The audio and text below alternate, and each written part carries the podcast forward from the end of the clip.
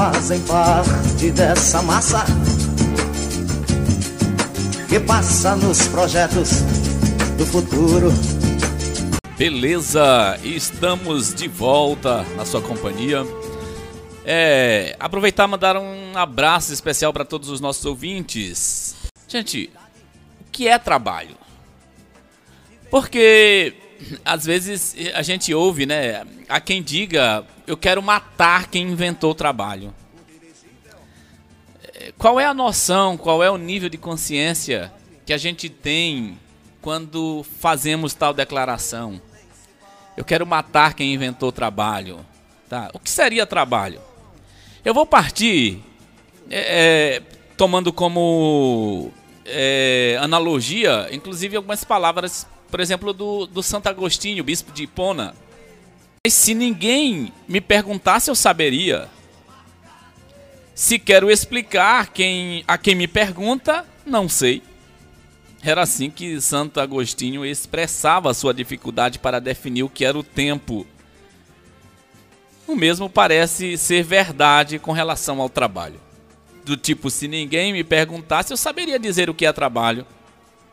Mas se quer explicar para alguém o que é trabalho, eu começo até a gaguejar, não é isso? Eu começarei explicando o que é trabalho, destacando algumas coisas. Primeiro, embora muito estreno, né, o meticuloso, embora muito zeloso, trabalho não é simplesmente labuta e fadiga, como alguns tendem a pensar interpretando inclusive o texto sagrado lá de Gênesis no capítulo 3, né? Em parte incorretamente, fazendo uma exegese inadequada do texto para tentar emplacar a ideia de trabalho, destacando única e exclusivamente esse caráter de labuta e de fadiga no trabalho. Na verdade, é preciso se dizer hoje que muitos gozam do trabalho que fazem, se sentem alegres, sentem prazer naquilo que fazem, são os melhores trabalhadores. As pessoas, inclusive, que sentem alegria e prazer naquilo que fazem, eles são os melhores trabalhadores. O que não ficaria estranho, então, dizer hoje aqui que os melhores trabalhadores eles não trabalham. Parece estranho para você, amigo ouvinte, dizer que o melhor trabalhador são aqueles é aquele que não trabalha é, é, epistemologicamente o que nós teríamos como base para isso. Eu vou tomar a, a, a, princípio a ideia que se nós imaginarmos que trabalho é labuta e fadiga, e se eu sou um trabalhador que não me fadigo naquilo que faço, mas que eu sinto prazer naquilo que faço, que sinto alegria naquilo que faço, logo o bom trabalhador, aliás, esse é o melhor trabalhador, aquele que sente alegria naquilo que faz, então é possível se dizer que o bom trabalhador é aquele que não trabalha. Porque não parece é, é, é fadiga e nem parece labuta né, para ele. Mas continuando, eu começarei primeiramente explicando que embora o trabalho ele aparentemente pareça se restringir a ideia, a ideia de labuta e fadiga, para muitas pessoas ele é prazeroso. E em segundo lugar, dizer que o trabalho não é simplesmente emprego remunerado, gente. Embora a maioria das pessoas nas sociedades industrializadas e principalmente pós chamada revolução industrial, elas estejam empregadas é, pela remuneração que recebem, muitos trabalham duro sem receber pagamento. Basta tomarmos como exemplo as donas de casas que estão me ouvindo agora. Mas são muitas donas de casas que trabalham incessantemente sem remuneração, que gastam quase todas as horas em que estão acordadas mantendo a casa em ordem e criando os filhos. Muitas delas, com razão, se, muitas vezes se ressentem quando elas as pessoas insinuam de que elas não trabalham. Né?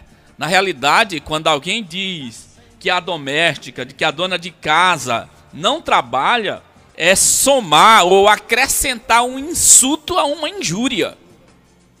Se nós tomarmos como base a ideia de que a injúria é um crime contra a honra, a gente acrescenta a essa é o fato dela ter que se submeter a hora exaustiva de trabalho doméstico sem receber nenhuma remuneração por isso.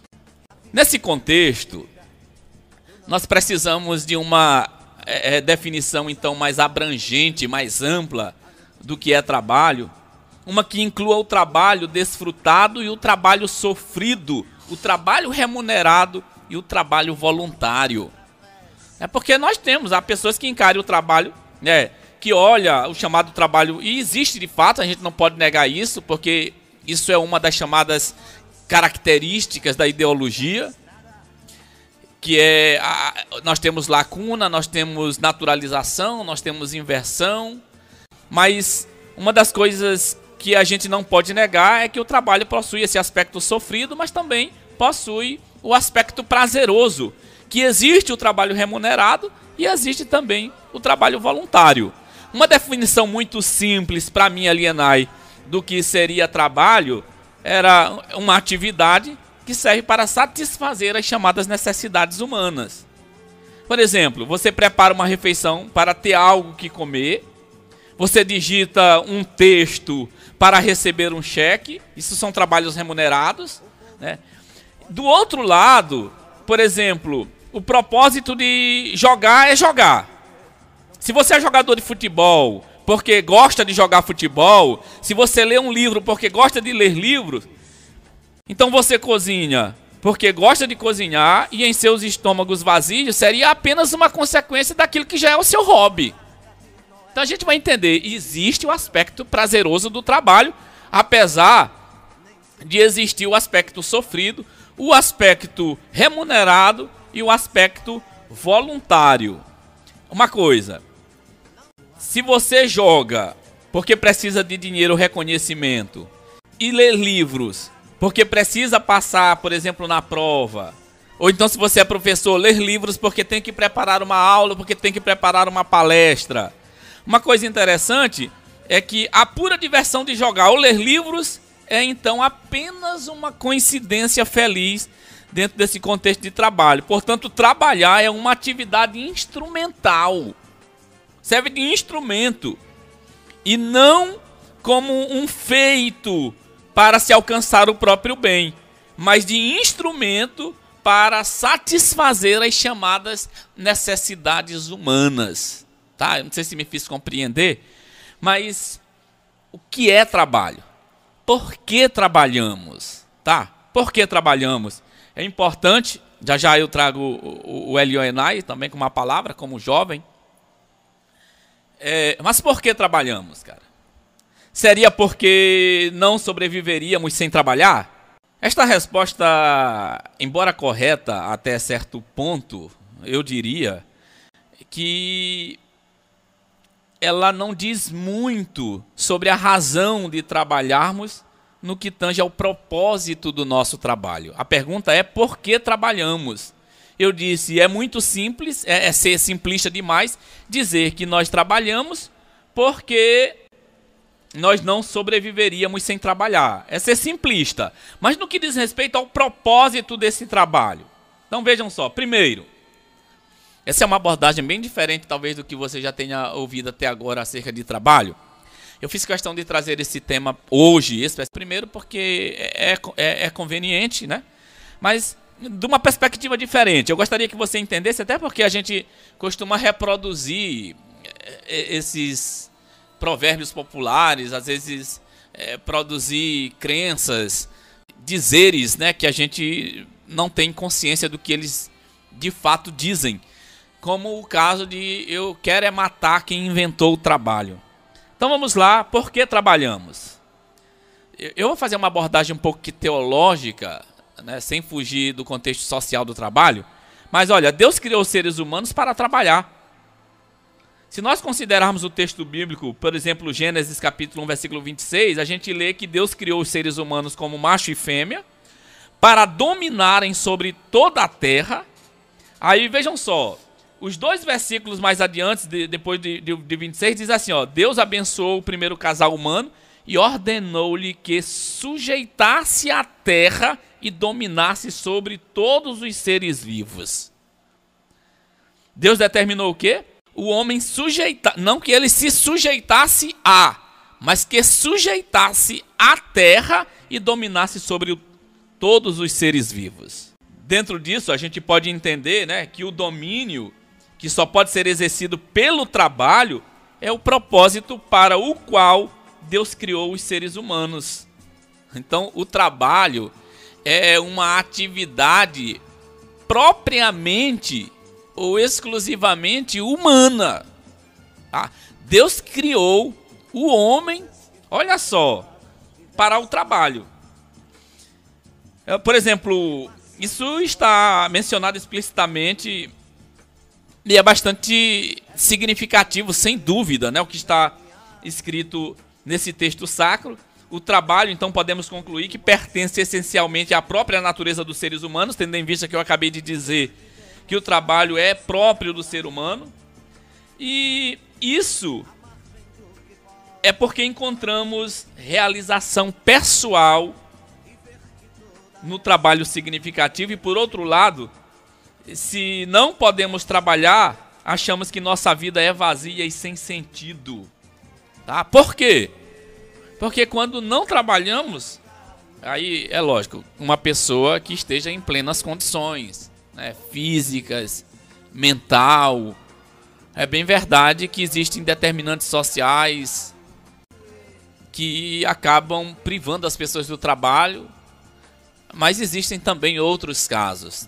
Então, quando nós nos recusamos ao trabalho, nós recusamos um propósito divino para nós.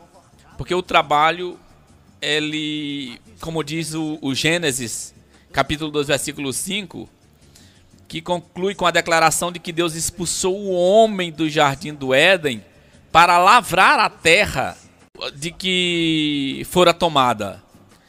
Dentro dessa estrutura, a narrativa fala, eh, de um lado, né, do trabalho e responsabilidade de Adão cuidar do jardim, e do outro, do trabalho do suor do seu rosto fora do jardim.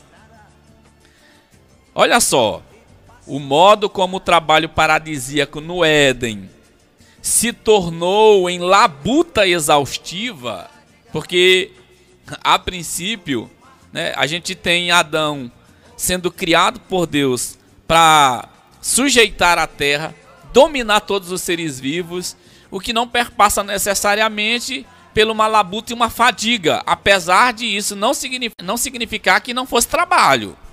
Mas após o pecado, o trabalho ganha uma nova dimensão e agora todo aquele aspecto paradisíaco que se tinha no Éden é, antes do pecado é, se torna em labuta exaustiva fora do Éden, né?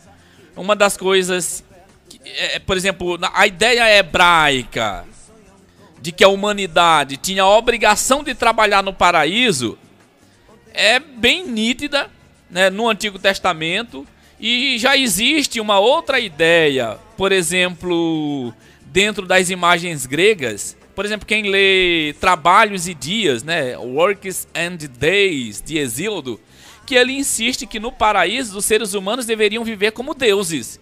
É exatamente uma versão totalmente contrária da versão hebraica que os homens no paraíso devem ser livres de trabalho e labuta, que a terra abundante devia, é, de, devia de si mesma prover-lhes a subsistência com seus frutos. Então, não era preciso cultivar, tá? a terra daria por si mesma os seus frutos e o homem viveria, como ele diz, livre de trabalhos e livre de labuta.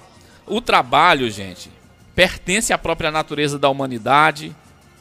E uma das coisas que é interessante é, se pensar é de que Deus, ele é um Deus que, que trabalha.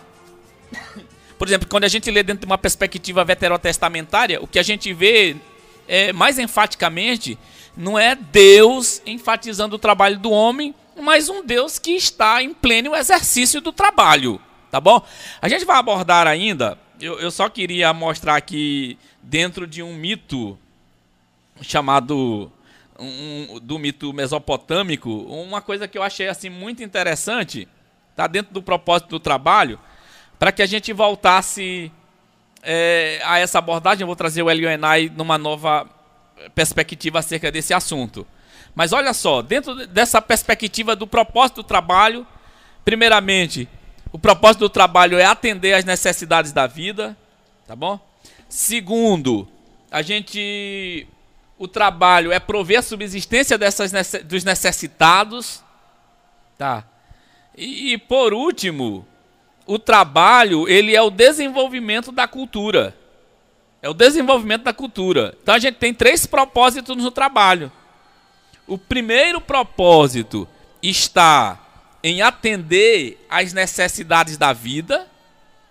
O segundo está relacionado em prover a subsistência, a subsistência dos necessitados. E por último, é o desenvolvimento da cultura. Aí aqui a gente entra, eu gostaria para a gente, para eu encerrar minha participação, dizer assim, ó, é, o propósito do trabalho é o desenvolvimento da cultura. Superficialmente, este propósito do trabalho não é tão óbvio quanto os outros que eu disse outrora, contudo, não é menos importante. Por exemplo, na epopeia de Atra Racis, a história da criação humana, que começa com uma descrição de um episódio na vida dos deuses. Dentre eles, os deuses inferiores, que chamavam-se de Igigi, e os deuses superiores, Anunnaki. Então nós temos Igigi e Anunnaki. Agora, olha esse recorte dessa epopeia. Diz assim, ó: quando os deuses eram como os homens, suportavam o trabalho e sofriam a labuta. A labuta dos deuses era grande, o trabalho era pesado, o sofrimento era muito. Os sete grandes Anunnaki estavam fazendo os Igigi padecerem no trabalho. Os deuses Igigi estavam, claro, infelizes com a sua sorte, estavam reclamando e maldizendo, até resolveram se rebelar, meteram fogo em suas ferramentas e começaram a sitiar o templo do grande Deus em Liu.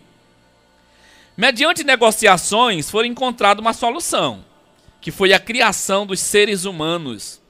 Os seres humanos deve, é, deveriam suportar o jugo e levar a labuta dos deuses. Assim, a deusa Mami criou os seres humanos. Depois de terminar o trabalho, ela se dirigiu aos deuses e disse: Eu removi o seu trabalho pesado. Eu impus o trabalho que era de vocês aos homens. Vocês elevaram um clamor pelo gênero humano. Eu vos livrei do jugo e estabeleci a liberdade. Veja, como nessa perspectiva, o trabalho é, é, possui tipo, é tipo uma atividade cultica, né? né? Ligada à questão dos deuses. Mas se a gente comparar isso com o que diz o Antigo Testamento, por exemplo, longe dos seres humanos serem criados para liberar os deuses de trabalho extremo, né, de trabalho meticuloso, em Gênesis no capítulo 2, a gente vê isso claramente, né? Que Deus é quem trabalha para os seres humanos. Deus planta o jardim para a provisão humana. Além disso, o propósito da criação humana concerne muito a chamada coisas mundanas e não ao sagrado propriamente dito, a coisas relacionadas a, a deuses. O trabalho humano, então, a gente pode concluir, está divorciado de sua conexão imediata com o culto e posto a serviço da cultura. Eu concluo dizendo que o trabalho não é uma atividade cultica, mas uma atividade cultural. Então, esse seria um dos propósitos do trabalho, é ter os seus fins culturais. Professor Elioenai, com você a palavra, eh, dentro de uma perspectiva de juventude, não é isso? Isso. Bom dia, é, boa tarde, professor Elenai, boa tarde, ouvintes do programa Geração Consciente. É, eu, como jovem, achei interessante abordar esse tema porque é um tema que onde ali que começa, é o início de tudo, é na juventude. E aí eu resolvi trazer esse tema sobre juventude, a sua preparação e responsabilidades, é, tendo em vista que hoje é o dia do trabalho. Mas antes de falar de juventude, eu gostaria de falar sobre o status é, do jovem quando se tornar adulto. Porque a condição de adulto ela é reconhecida socialmente quando se supõe que o indivíduo completou seu desenvolvimento biológico, psíquico e emocional, bem como quando ele atingir o seu potencial para exercer a cidadania plena.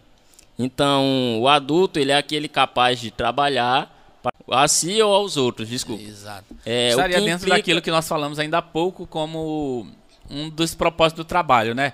Primeiro para sua subsistência e depois para suprir outros. as necessidades isso, dos verdade. outros. Então isso vai implicar em mudanças nos direitos e nos deveres. Por que, que implica nas mudanças dos direitos e deveres? Porque o direito do, do adulto para um jovem são diferentes. Então, assim, eu acho que a juventude ela precisa esperar até compreender e não ceder ao primeiro convite de se tornar transformador do mundo. É, o jovem, ele é assim, dificilmente vai existir um jovem que não queira ser o transformador do mundo, porque ele já tem esse desejo dentro dele. Então, o jovem que cai nessa tentação lisonjeira de ser esse transformador, ele irá falhar. Por quê? Por que, eu estou falando isso? Porque como que um jovem que não tem curiosidade, que não possui senso crítico, que não pensa, ele será transformador do mundo? Então eu acho que assim, o jovem, primeiro, ele precisa ser um ser pensante, para depois ele se tornar o, um transformador do mundo. Só que nem sempre as coisas foram assim. Porque durante o século XX, diante de exigências, ocorreram análises sociológicas e históricas que afirmavam que a juventude ela era um tempo só de preparação para as tarefas relativas à produção e relações sociais mais diversificadas. Então o que, que aconteceu? Eles atribuíram à escola o papel de preparar pessoas para a vida adulta. Então, é, desenvolveram-se ideia de que até certa idade o jovem ficaria livre de suas obrigações produtivas e do trabalho. Então, nesse é, é o período de esse é o chamado período de preparação, certo? Isso, isso. Essa preparação se daria na escola. Na escola, eles atribuíram a, a escola. A escola como instituição formal para preparar isso. esse cidadão para o exercício profissional. Isso. É assim que as coisas têm se desenrolado, professor? Não, assim, é, porque a escola, eu, o jovem, ele tinha que ter o dever e a oportunidade de estudar. É, a juventude, ela seria só um tempo livre. Só que essa ideia, ela foi muito criticada por escritores, porque eles acreditavam que tinha um viés classista, que se aplicava somente aos filhos das classes privilegiadas. Então, tipo assim, já que o período da juventude é o período da preparação, em que esse jovem vai frequentar a escola para se preparar para o mercado de trabalho, mas alguns pensadores imaginaram que ele era, eles acabavam excluindo a classe menos favorecida isso. que não teria acesso à escola. Isso. É isso. Porque assim, enquanto os filhos de trabalhadores pobres eles tinham dificuldade de acesso à escola, muitas vezes eles já tinham que trabalhar desde a infância. Então aí surge, a gente vê dois casos. Já, tipo, não é nem negligenciando, né? Mas obrigado a não se preparar. Isso. Os próprios pais, e isso a gente vê muito, né? Por exemplo, ah, pra que que menino quer estudar? Tem que trabalhar, que eu não vou me acabar de trabalhar sozinho. Uhum. Então muitos pais forçam com que os filhos. Hoje, por exemplo, tem aquele programa, o programa de erradicação do trabalho infantil, é exatamente uma das formas que o governo é, encontrou de tentar minimizar né, a, a saída de jovens, tipo boicotando esse preparo e tendo que ingressar imediatamente sem nenhum preparo no mercado de trabalho pela uma questão de necessidade da família. É isso, professor? Isso. É, como eu disse, a gente vê dois casos, que é o de condição juvenil e situação juvenil. O que seria essa condição juvenil? A condição juvenil ela é, é o estado de juventude que um filho de um pobre tem e o filho de um rico tem, que é a condição de jovem. Os dois, dois são, são, jovens, jovens na mesma faixa etária. Só que a diferença está na situação juvenil, que é a situação em que os, esses dois jovens se encontram, que é diferente. Muito Aí vai bacana. levar em conta a classe, o gênero, é, a etnia. Daí surge aquela frase de que o trabalho dignifica o homem, mas como que um, como que um jovem pobre que trabalha em condições insalubres vai se sentir digno se ele não está se sentindo valorizado. Então fica essa reflexão. É muito bacana, muito bom.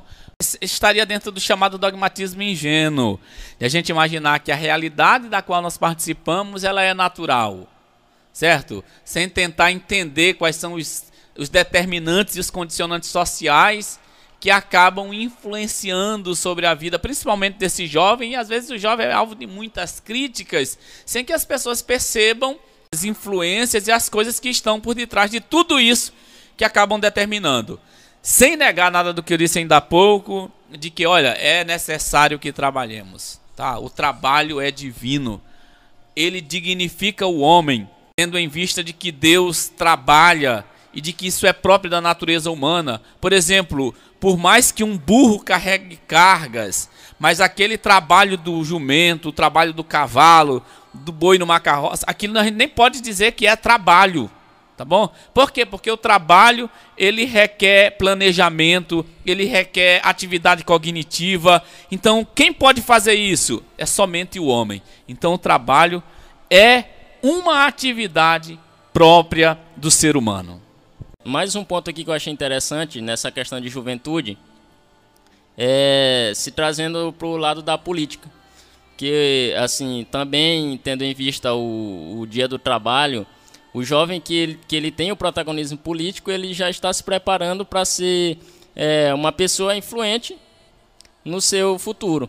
Aqui um, um, um, exemplo que eu achei interessante foi do Hippolyte Taine que ele conta que aos 21 anos vendo-se eleitor ele percebeu que nada sabia do que era bom ou mal para a França então, o que, que ele fez? Ele não conhecia nem das ideologias em que se disputava nas eleições, ele só ia lá e votava.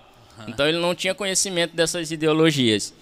O que foi que ele fez? Ele absteve-se de votar e ele começou a estudar o país dele.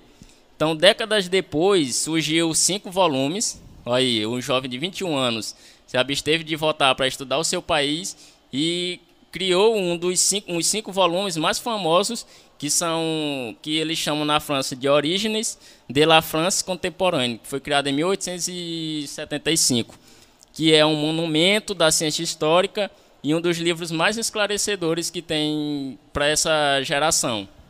Então, ele, o jovem Taine, ele não votou, mas o Taine Maduro, que foi o criador desses cinco volumes, uhum. Ele ajudou muito essas gerações na França, alertando a votar com mais seriedade, é, e conhecimento de causa, sem deixar se iludir pelas falsas alternativas e propagandas imediatistas. Tá. Então eu faço um apelo a essa juventude, é, nos ouvindo, né, através do Geração Consciente, cara. Aproveite esse momento, aproveite esse espaço que você tem, o espaço de preparação, tá? Hoje é, é quase que eu não encontro a palavra agora, mas seria algo fora da realidade pensar que a gente não tem escola, né? Hoje todo jovem pode frequentar escola, matrículas podem ser feitas online, inclusive, sem necessariamente a pessoa ir lá no prédio físico da escola para fazer matrícula. As pessoas estão se matriculando online pelo estado. Então existem muitas escolas aqui no município de Arari, escolas com grandes, uma infraestrutura muito boa, né? Escolas muito bonitas. É então hoje o jovem pode aproveitar desse momento, um momento de preparação para um exercício de cidadania mais consciente, mais efetivo. Então é exatamente isso que a gente pede. E aproveitar, não é só estar na escola, mas saber aproveitar o momento da escola para que não sejamos apenas é, o carona. Professor, há quem diga também que no Brasil cultura e inteligência são deixados para depois da aposentadoria é, quando todas as, as decisões já estiverem tomadas, quando a existência entrar em declínio, é que eles vão atrás do, do conhecimento. Então, é, é verdade isso. É, então, esse conhecimento que é adquirido de maneira tardia, ele só irá servir para lhe informar o que deveria ter feito e não fez. Então, que isso não aconteça com a nossa juventude. De lá no futuro se reclamar, poxa, devia ter aprendido isso. E quando tu aprende, tu já não tem mais o que fazer com esse conhecimento. Então, que isso não aconteça, que a gente pense agora, que a gente vá atrás da, das informações agora e não deixe o tempo passar. Então, muito bem, a gente termina o nosso programa. Agradecer a presença do Elio Enai. Tá? Para quem não sabe, Elio Enai é o meu filho, tá? Meu filho mais velho. E Como diz o salmista, filhos são como flechas na mão de um valente. Bem-aventurado o homem que enche deles a sua aljava, porque bem ou mal nós multiplicamos a nossa influência por meio dos nossos filhos. Então, parabéns ao meu filho aqui presente comigo.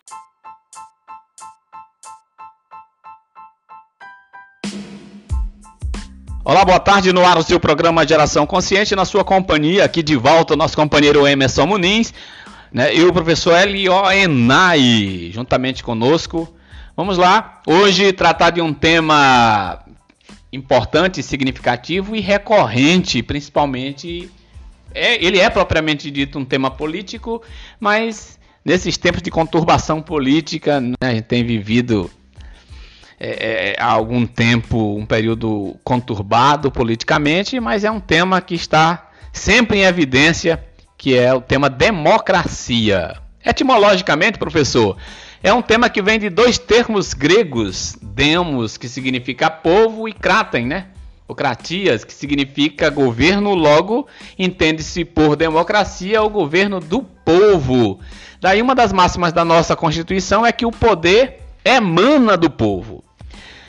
Para a gente iniciar esse nosso debate, eu gostaria de começar com um estadista ateniense renomado que falou muito sobre democracia, que é o Péricles. Né?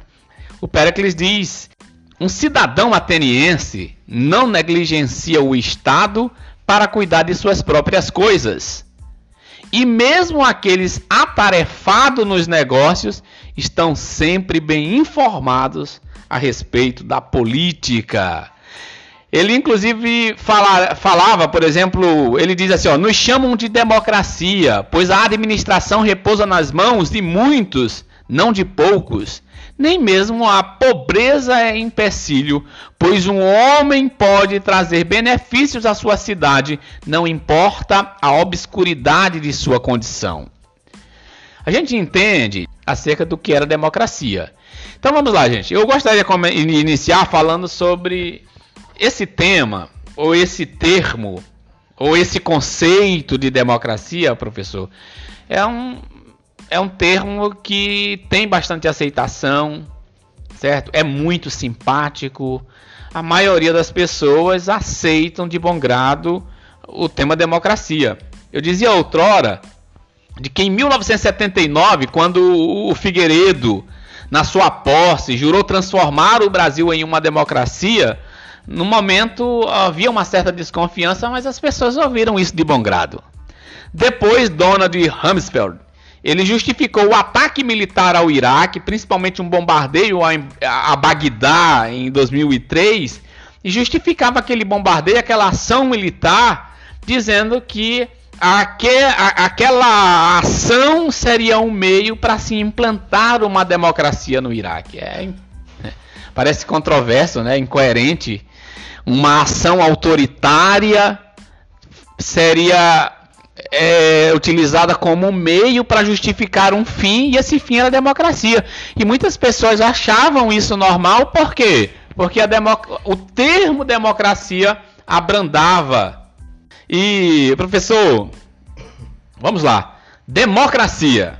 É, professor Elenay, é muito bom estar de volta aqui no programa Geração Consciente tratando de democracia, é, como você bem pontuou, é, tem sido uma bandeira usada por muita gente para até justificar algumas atrocidades. E isso já nos arremete a alguma discussão sobre a democracia. Entendeu?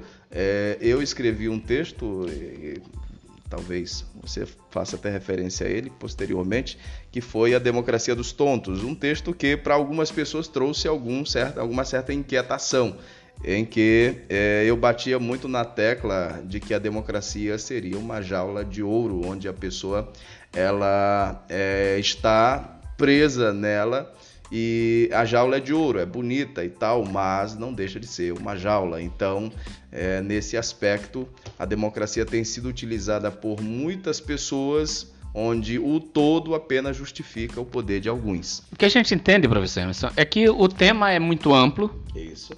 complexo e talvez mal utilizado o termo, pelo menos às vezes muito mal utilizado, porque o que eu fico, o que eu percebo é de que direita e esquerda no Brasil, que demonstram ter interesses contrários, os dois reclamam democracia de pontos de vista diferentes. Então, eu, eu fico assustado, por exemplo. Eu, eu, lembro, ninguém conhecia Marielle, vereadora no Rio de Janeiro, mas de repente Marielle se tornou, aliás, ou se não se descobrisse quem matou Marielle, isso ameaçava a democracia no Brasil. Que é democracia? Então, eu, eu, entendo que tanto direita quanto esquerda parece que tem cometido alguns equívocos quando o tema é democracia.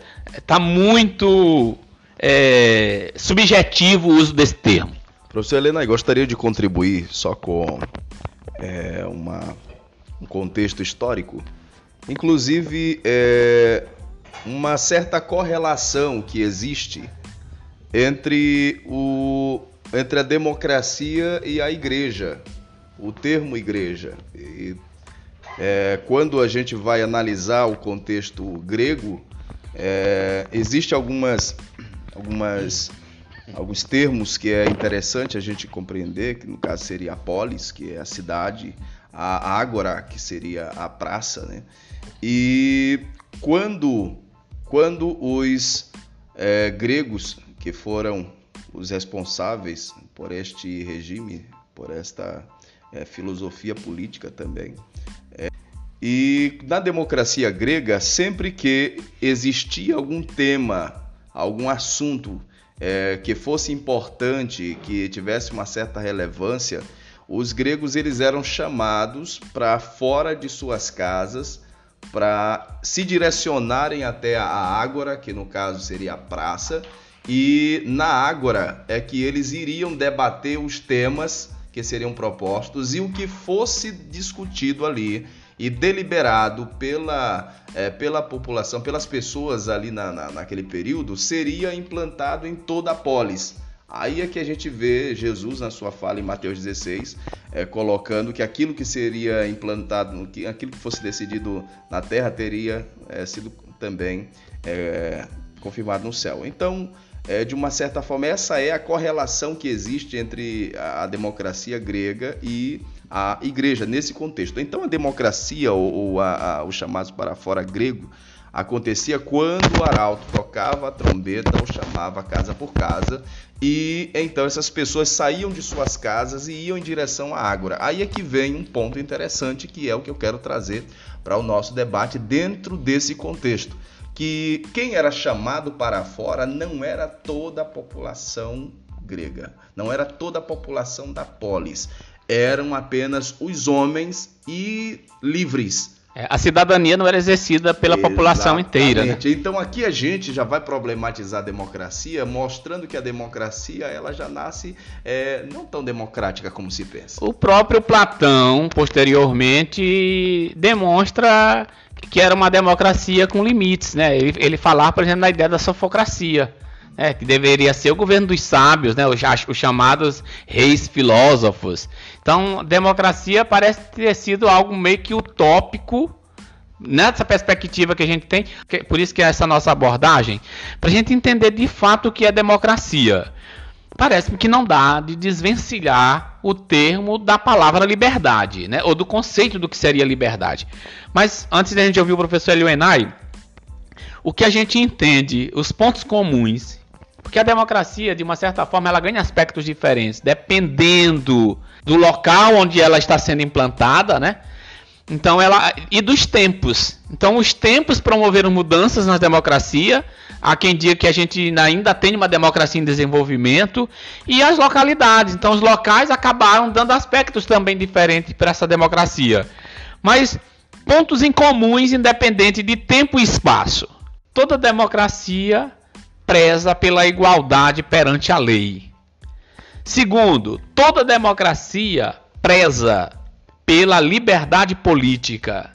E toda democracia preza por uma constituição, né, que limita as decisões arbitrárias, por exemplo, de um governo, que fala do peso e contrapeso dentro de um estado. Então, por exemplo, as próprias instituições, os poderes estabelecidos né, que foram promovidos pelo Montesquieu, a ideia do legislativo, do executivo e do judiciário, do peso e contrapeso, mostra de que essa Constituição ela é importante exatamente para que nós não tenhamos um autoritarismo, um totalitarismo, mas tenhamos um governo com aspecto democrático. Professor Elianai, só o senhor falando Montesquieu problematizando essa questão da divisão dos, dos, poderes. E, assim, filosoficamente é bem legal. Foi uma sacada impressionante a do Montesquieu. Agora, é, surge uma pergunta quase que é, retórica. É, e dentro desse contexto, e se os três poderes eles se amalgamarem? E se dentro da divisão dos poderes, os poderes é, de uma certa forma, se unirem em um só propósito corrupto. Então, quem vai livrar a população? Entendeu? Então, dentro dessa filosofia de que a, a, a divisão dos poderes vai, vai fazer com que é, vai fazer com que a justiça ela prevaleça, vai fazer com que o bem comum ele seja efetivado é, e de uma certa forma faz muito sentido. Mas e se esses poderes eles é, de uma forma corrupta eles se amalgamarem. Então fica uma pergunta dentro desse, é, dentro desse contexto. Entendeu? Porque há uma grande possibilidade. Porque entendemos o seguinte: entendemos que, mesmo com a divisão dos poderes, entendemos que as pessoas que podem exercer esses poderes eles são é, corruptíveis. E se esses poderes se corromperem, então quem livra a população? Há uma possibilidade real de que os poderes eles se corrompam. Não estou afirmando de que os atuais representantes nesses poderes, exercendo esses poderes, eles são corruptos, mas estou afirmando veementemente que esses poderes eles são corruptíveis. E se eles se corromperem, quem nos livra? Certo. É, boa tarde a todos. Como podemos ver, é, esse só o dispositivo democracia ele apresenta uma dimensão tão grande. E aí existe uma problemática que fala da democracia normal e da democracia patológica. E aí eu lendo um trecho aqui na internet encontrei uma, uma, uma questão bastante interessante que é aí que vai explicar que a patologia ela depende da fisiologia para existir. Então não é possível a gente saber se um órgão está doente quando a gente não tem ideia de como ele devia funcionar normalmente. E aí o mesmo princípio ele vigora na análise política, porque é, a gente não se pode falar de uma doença política da democracia quando a gente não tem ideia clara do que é uma democracia normal.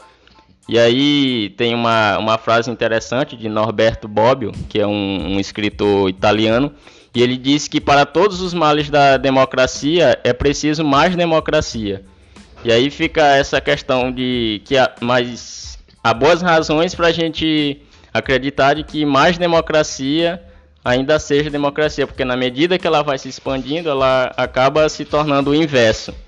E aí existe aquela falsa ideia de que para que se tenha democracia é necessário se, que todo mundo esteja em consenso, quando na verdade a definição de democracia ela depende de prescindir de todo um consenso. Bernanos, que é um, um, escritor político francês, ele diz que a democracia não é o oposto da ditadura. Ele diz que democracia é a causa dela. E aí fica essa questão. É, é sobre essa questão do consenso, o, o, o Jacques Rancière, por exemplo, um filósofo, né, ele fala, por exemplo, dos paradoxos da democracia. O interessante é que ele, primeiro a gente colocou como um dos pontos essenciais da democracia a liberdade política. Só que o primeiro paradoxo colocado pelo Rancière é a necessidade de abertura para o debate né, e para a competição entre as plataformas políticas diferentes e em conflito. Então, para que possamos reconhecer uma democracia legítima, é necessária a abertura do debate, é necessário o espaço para competição entre os diferentes e é necessário né, esse conflito. Já pensou? Inclusive, parece-me que o que ameaça a democracia hoje são as pessoas ouvirem um contraditório. Ninguém pode, a gente quer um consenso generalizado, que todo mundo pense dentro de uma caixa de sapato. Quando alguém pensa o contrário, quando alguém diz o contrário, a democracia corre risco. O problema então é isso. E inclusive é apontado como um dos paradoxos da democracia pelo Rancière. Já que a democracia consiste numa liberdade política, e essa liberdade política possibilita o contraditório, possibilita o conflito, não traria esse conflito uma instabilidade política, e talvez não seja isso que a gente esteja vivenciando hoje no Brasil, uma instabilidade política que foi permitida pelo conflito, um conflito que é oriundo da liberdade política, liberdade política que é própria de uma democracia. Parece paradoxal. É, e aí quando a gente diz que um cidadão ele pratica a democracia porque ele respeita tais ou quais direitos, o uso da palavra ele é rigorosamente metonímico, porque ele é como se ele estivesse fora do lugar. E aí quando a, a gente diz que tal cidadão ele é, praticou um ato democrático, a gente está falando isso de uma maneira errada, porque é, democrática não é a ação em si, não é a ação individual. É só o quadro jurídico e político que vai autorizar determinada ação do cidadão. Muito bem. É, quando o professor Elio Enai, ele mencionou, ele fez a citação aqui, é, de um pensador que mostrava que a resolução ou a saída para a democracia é mais democracia, me veio à mente a ideia de uma, de uma casa em que as crianças, elas, é, vou utilizar a expressão, elas têm liberdade liberdade para fazerem o que bem entenderem. Você imagina só, uma casa onde as crianças nessa casa elas têm liberdade para fazer o que bem entenderem, sem autoridade dos, pra, dos pais para dizerem a elas o que é, devem ou não fazer, sem impor limites a elas. É, será se a solução ou a resolução disso seria você dar mais liberdades a ela? Não, vocês têm quebrado pouco, quebrem mais, que fiquem à vontade. É só uma inquietação filosófica não deixa de ser. E, inclusive, alguns pensadores, dentro desse pensamento de que a solução para a democracia seria mais democracia, é, chegam à conclusão de que mais democracia acaba empurrando as pessoas para um regime autoritário. Porque chega um momento que a própria população ela, ela vai querer limites e dentro desse anseio por limites é que vem o desejo por um autoritarismo e vem a legitimação de um autoritarismo. Então você vê um Hitler nascendo da vida, um, um Stalin nascendo da vida, você vê é, um Mussolini nascendo da vida, tudo isso amparado por uma massa de pensadores, de pessoas, uma massa enorme. Porque mais liberdade e mais liberdade pode nos empurrar a um desejo em frene de um limite. É, Olavo de Carvalho ele que democrático antidemocrático é só o, é o Estado e somente ele. Nós, cidadãos, é, somos apenas obedientes ou desobedientes. E aí a democracia ela é nada, é, nada mais é do que uma a ordem política e jurídica na qual certos atos são permitidos. E aí a gente tem que ter cuidado com essa ampliação do domínio político e jurídico, porque a gente permite que tudo se torne objeto de lei. E aí é, tudo fica ao alcance da, da mão da autoridade. Só que a democracia, por essência, ela consiste em ju justamente limitar o raio de ação do governo. Ou seja, a gente, a gente tem que entender que a é, não podemos é, estender a democracia. A gente tem que limitar. É até coerente se fosse feito de maneira objetiva, professor. Porque a gente entende hoje, por exemplo, o próprio presidente do STF hoje reconhece há rumores, né, de que ele em conversa com amigos tem admitido um certo ativismo judicial, né, do Supremo. Agora vejam só, impor limites é importante, pelo que nós falamos no início aqui de, do, do contrapeso dos poderes. É importante que quando Montesquieu pensou a divisão dos poderes, ele pensou exatamente, por exemplo, já imaginou se o judiciário e o legislativo estivessem na mão de uma só pessoa, de uma só instituição? Se o executivo e o judiciário estivessem na mão apenas de uma instituição, nós correríamos o risco de um totalitarismo ou de um autoritarismo arbitrário. É coerente pensar de que a divisão dos poderes estabelecesse termos democráticos para um viver democrático. O problema é quando um desses poderes acaba atropelando as liberdades alheias. Impor limite é interessante, digamos, manifestações revolucionárias que venham comprometer a saúde do Estado.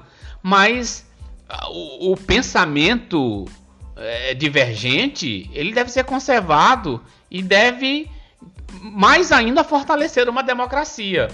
Mas isso é, é, é feito de maneira tão subjetiva pelos poderes no Brasil que chega a corromper e enfraquecer a democracia. O Alexandre de Moraes mandou prender agora essa semana pessoas que se manifestavam contrária lá na rua dele, na porta dele. Então mandou prender. Então não existe mais liberdade de expressão. A liberdade de expressão só deve ser garantida quando ela expressa exatamente aquilo que coaduna com os nossos pensamentos. Isso é democracia? Que não respeita o contraditório? Tudo hoje, eu vi vários depoimentos do Felipe Santa Cruz, do Rodrigo Maia, do Bolsonaro, é, de tantos outros políticos, todos eles com pensamentos divergentes e acabam todos eles achando que o conveniente para a manutenção de uma democracia é se as pessoas fizerem exatamente aquilo que eles pensam. Então, que democracia é essa? Seria isso que você chamou, professor Emerson, de democracia para os tontos? Professor Elenay, é, o Winston Churchill, ele, em um certo momento, ele se referiu à democracia desta forma. A democracia é o pior dos regimes, mas não há sistema melhor do que ela. Então, a democracia realmente é um sistema em que nós é, sempre estaremos assim, problematizando ela, questionando ela tentando chegar a algumas conclusões é, ou algumas direções. A democracia nos permite isso e talvez esse, mesmo sendo essa jaula de ouro a qual me referi, mas talvez esse seja o grande mérito da democracia. Ela nos permite isso. Ela nos permite isso. E dentro dessa realidade, nós percebemos que essa é, essa, essa oportunidade que o povo tem de se expressar, essa oportunidade que o povo tem é, de expor o diferente, se torna o grande diferencial da democracia. Agora, no momento em que um dos poderes, ou os poderes, eles acabam tolhindo esta liberdade que o povo tem, a democracia perde o sentido a democracia perde o sentido. Então, é, no Brasil nós chegamos a, a, a, uma situação, não sei se você concorda comigo, mas os poderes que foram instituídos como poder emana do povo, então os poderes estão lá para representarem o povo, para trabalharem pelo povo. O que nós vemos no Brasil é uma inversão dos papéis onde o povo está para legitimar e para servir os poderes, enquanto os poderes que deveriam ter a mente de serviçais, de pessoas que estão ali para é, é para servir ao povo, eles estão lá, na verdade, para serem servidos pelo povo, e como eu me referi no texto, a, a critério ou a nível de lagostas e, jantares milionários, né? Então, Outra coisa, professor, quando o tema é democracia, dentre muitos outros temas, né, mas especificamente democracia, nós somos sempre levados a reboque, é como povo.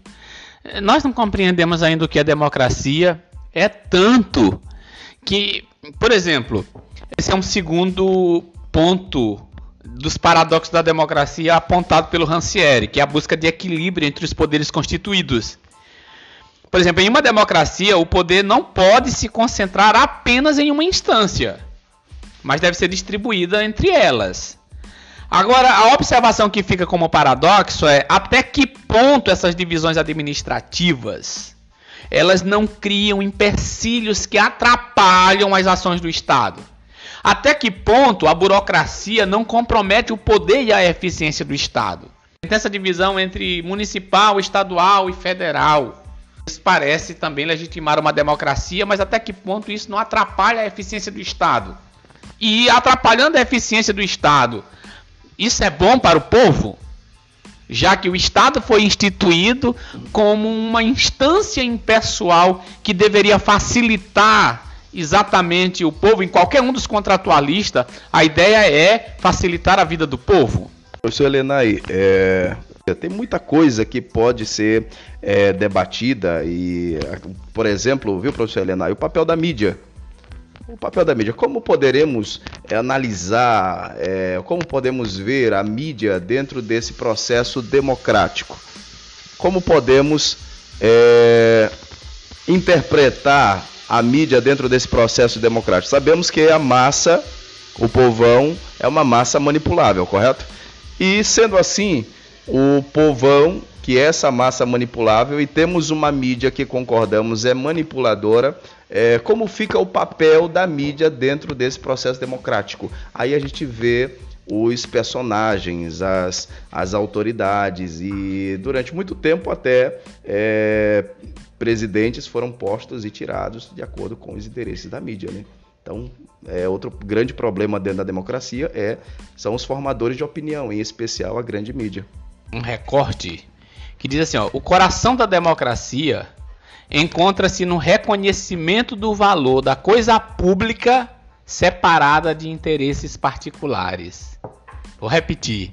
O coração da democracia encontra-se no reconhecimento do valor da coisa pública separada de interesses particulares. Parece que isso aqui, esse recorte acaba ratificando a ideia de que o poder emana do povo, de que o povo é soberano. Políticos já entenderam isso, professor? Já entenderam essa soberania popular?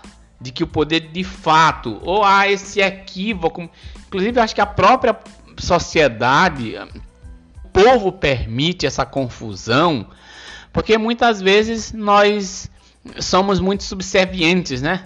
Isso por conta dos nossos julgamentos subjetivos.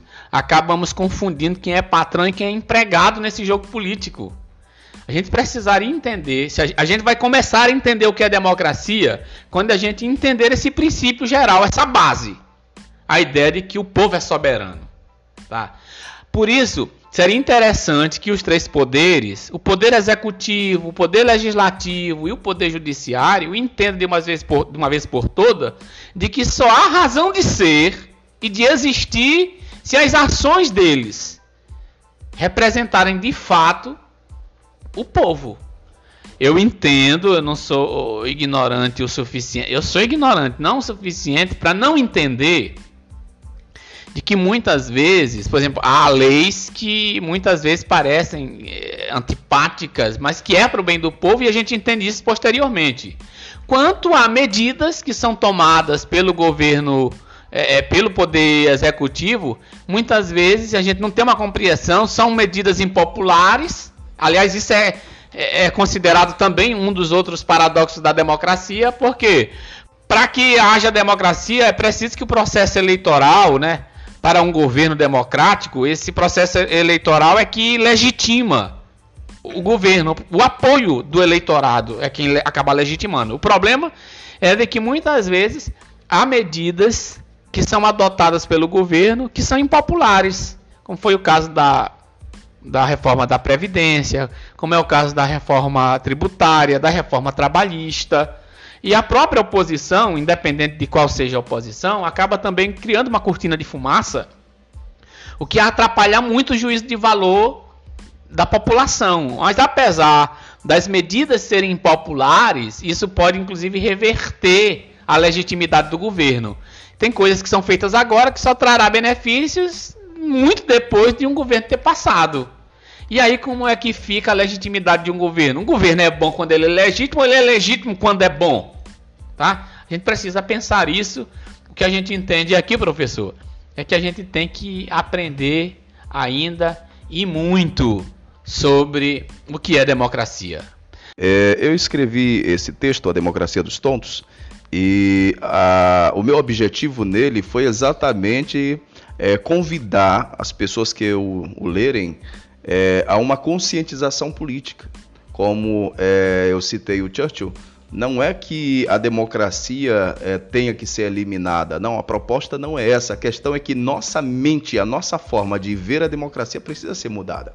Senão a gente vai se portar sempre como alguém que está ali sempre para legitimar as pessoas que é, estão no poder e se manterão se manterão no poder, é, porque tem recursos para isso. Então, esse é outra, outra grande problemática da democracia. Um perrapado, é, entre aspas, não pode, é, por exemplo, achar que vai disputar a cadeira de presidente e chegar lá em pau a pau com quem já está lá no poder, entendeu? Não existe isso. Então, que democracia é essa que não permite que um perrapado dispute pau a pau com quem já está no poder? Inclusive, professor, não é preciso subir tanto ao nível federal, né, em termos municipais. Claro. Hoje virou, inclusive, né, provérbio chavão entre o povo que só ganha política quem tem dinheiro. dinheiro. É, não se ganha política sem dinheiro. Não é que isso seja uma, de, uma, uma, deformação da realidade. Até é uma realidade, o problema é que isso é um equívoco do que seja democracia, né? Então a nossa democracia, ela acaba é, legitimando aquelas pessoas que têm condições de chegar lá. E outra coisa, frustra um outro princípio democrático, a ideia de que a gente, enquanto cidadão, tem o direito de votar e ser votado. Isso. Se eu não tenho dinheiro, então eu não tenho o direito de ser votado. E que democracia é essa que acaba é, reprimindo, né, coibindo, é, usurpando esse meu direito que deveria ser legítimo pela Carta Magna desse país. Aí a gente chega grande, ao grande debate também, que são de direitos e condições, né? De, é.